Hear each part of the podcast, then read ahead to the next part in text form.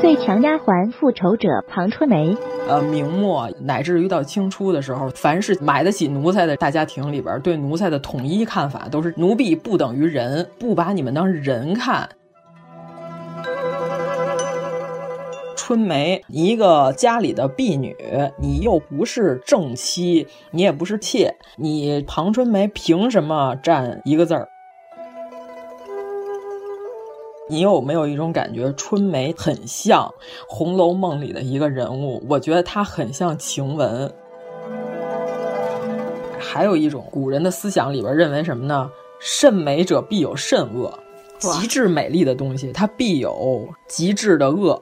这是王善保家的他们那些人的固有的观念。这人啊，他美丽，他出众，他生下来他就有原罪，他肯定有见不得人的事情。春梅不看重财务，春梅看重 title，你知道吧？就是他这个月入一千五没问题，但是我的身份得叫副经理，是吧？啊，董事长，你 这月入一千五的董事长，你给我这 title 封的顶天了，我就高兴。嗯，你不给我公司都成。啊，对。就像此时此刻没有官职的西门庆，吴月娘都戴不了珠冠。哦，这样。但是这吴神仙看春梅说你必戴珠冠。吴月娘就说：“啊，什么意思？呃，莫非以后你要把春梅扶正了？你你能当官，让春梅当大老婆，春梅才能戴上这珠冠呢？”啊，吴月娘就听到了这话，就有点不悦了。不许带一件衣服。你看这段这么绝情绝义，是吧？你再想想，后来春梅当了官太太之后，春梅咋对她的？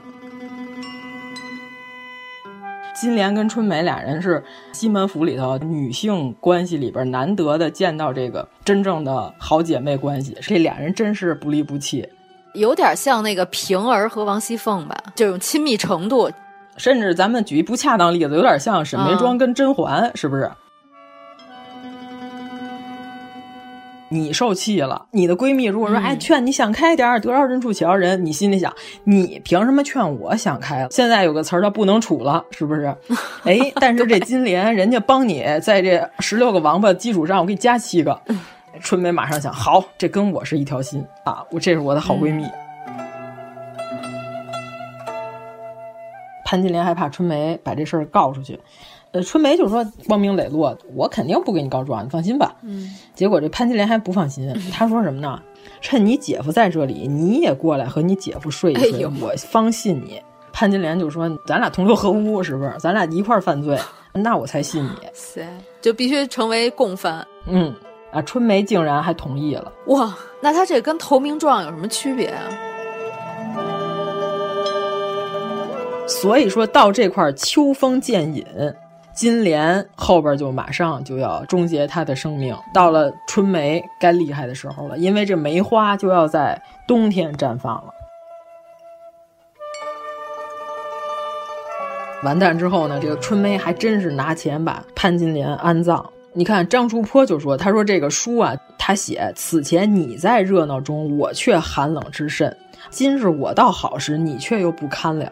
你看你是不是有点像《红楼梦》里一僧一道说的好了哥的这种？世态无常啊，谁都无法想象出之后。所以说，他整个《金瓶梅》写的是人世间炎凉的书。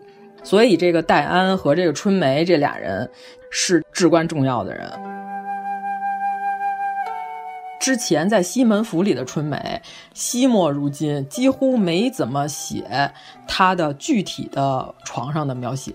嗯啊，所以说这个兰陵笑笑生对春梅是有爱护之情的。